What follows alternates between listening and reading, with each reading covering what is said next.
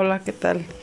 Mi nombre es Amanda Roldán Sosa y en este episodio les voy a hablar de una de las plataformas que ha crecido en uno de los últimos tiempos. Hablamos de Edmodo. ¿Pero qué es Edmodo? Es una plataforma de Clean Learning que se basa en el social learning, o sea, aprendizaje social. Que en lugar de ser como la tradicional LMS, donde todo está definido, todo tiene reglas. Con Edmodo tú vas posteando y el contenido de este va bajando. Es lo mismo que Facebook. Pero Edmodo es una plataforma K12 que se enfoca en la educación hasta los 12 años de edad, por lo que es utilizada en instituciones educativas como colegios de nivel elemental. Entonces, ¿cuáles son las ventajas de Edmodo? Bueno, pues mira, es muy fácil. Es una plataforma que también es fácil, fácil de implementar en la educación educativa. Y en segundo lugar, aplicativos internos como juegos. Y eso es muy innovador. Hace algunos años, Edmodo ganó mucho prestigio por ser innovador.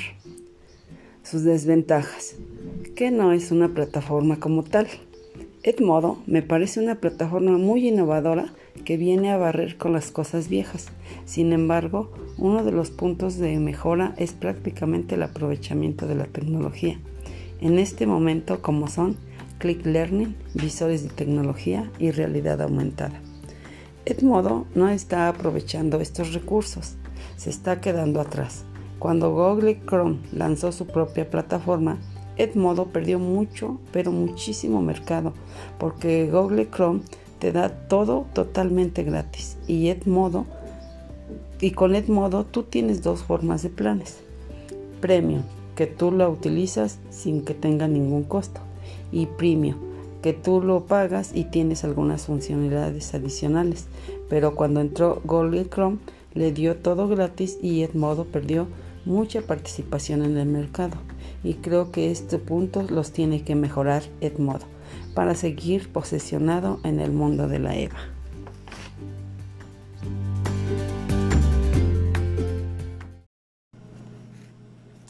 Hola, ¿qué tal? Pues hemos llegado al último momento de nuestros episodios y vamos a hablar sobre el uso inadecuado de la EVA de Edmodo.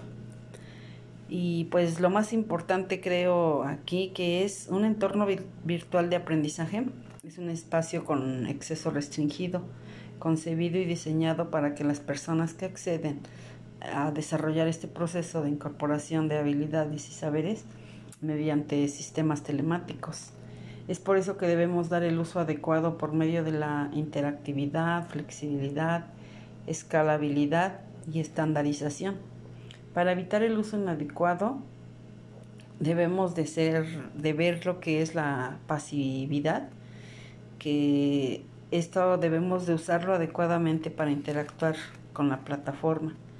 También un punto muy importante es el abuso y el uso inadecuado, que los profesores piensan en cambios radicales y lo utilicen para otros fines. Y la inexistencia de estructura pedagógica considerar este requerimiento que lo debemos de usar exclusivamente para el uso educativo. Un peligro conocido es la aparición de tecnofobos y tecnofibos, personas que se aficionan en exceso al uso de la tecnología. Y pues esto nos lleva a llevar a usarlo inadecuadamente. Y pues las consecuencias de esto son que a los que más afectamos son a los o los que más son víctimas son los alumnos, bueno, los niños y los adolescentes, ¿sí? Y este y pues también existen riesgos de que se pierde la privacidad. Eh, también exceso a contenidos inadecuados. A veces lo utilizamos estas plataformas con con otros fines. Y el acoso por parte de compañeros o conocidos, también debemos de tener mucho cuidado con estas plataformas. Y en algunas ocasiones eh, se elige un link falso para que nos den otra información y nosotros estamos dando a conocer nuestras pues nuestra privacidad, ¿sí?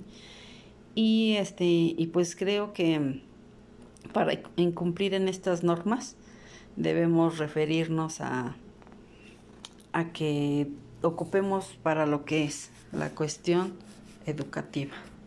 Gracias.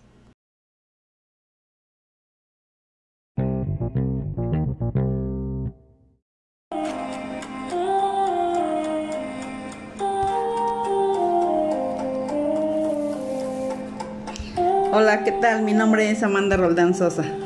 Soy estudiante de Pedagogía en el Instituto Digital del Estado de Puebla.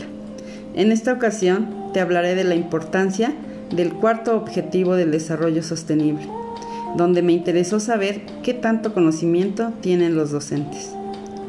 En este capítulo entrevisté a la licenciada Anel Espinosa, directora del Centro Educativo Siglo XXI. Y creo que la maestra está muy comprometida y preocupada por las necesidades que sufre y carece la educación en México.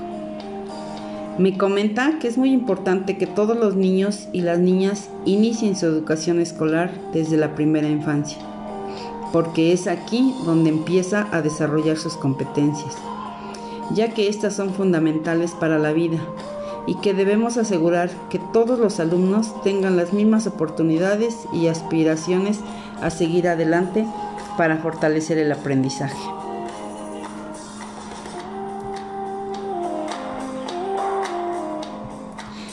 Ella nos platica que hoy en día la educación sostenible le preocupa mucho y que le gustaría implementar un programa donde se fortalezca la importancia de los objetivos del desarrollo sustentable, ya que es fundamental para tener una transformación en nuestro país y así tener una mejor vida.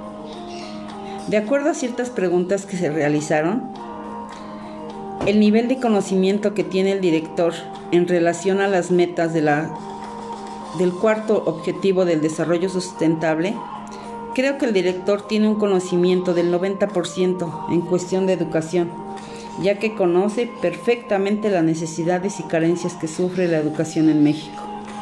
Es por ello que debemos asegurar que todos los niños y todas las niñas asistan a la escuela. Las acciones que implementó son congruentes con las metas.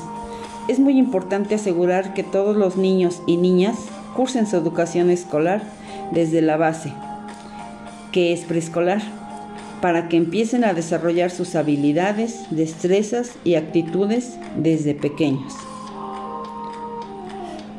Los retos que presenta la escuela para el alcance de las metas del cuarto objetivo de desarrollo sustentable se le han dado prioridad, ya que debemos ser conscientes cómo cuidar como ciudadanos que estamos acabando con el planeta. Por eso, el director debe hacer conciencia a los docentes y alumnos que tenemos que cuidar nuestro mundo, nuestro medio ambiente, fomentando y fortaleciendo los objetivos del desarrollo sustentable y cumplir con los retos y metas a los que queremos llegar. Eso se podrá lograr impulsando a que todos tengan la misma oportunidad. Comprometerme a que los estudiantes tengan buenos resultados de aprendizaje y asistan con gusto a la escuela.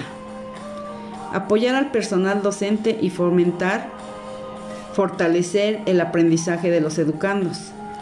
En conclusión, hoy en día la educación sostenible preocupa mucho y sería muy importante implementar un programa donde se concientice a docentes, alumnos y a la comunidad la importancia de los objetivos del desarrollo sustentable, ya que ellos son la base para la educación y la transformación de nuestro país, y así tener una mejor calidad de vida. Y pues me da mucho gusto que me hayas escuchado. Te agradezco tu tiempo y recuerda, el que escucha aprende y el que aprende transmite un conocimiento.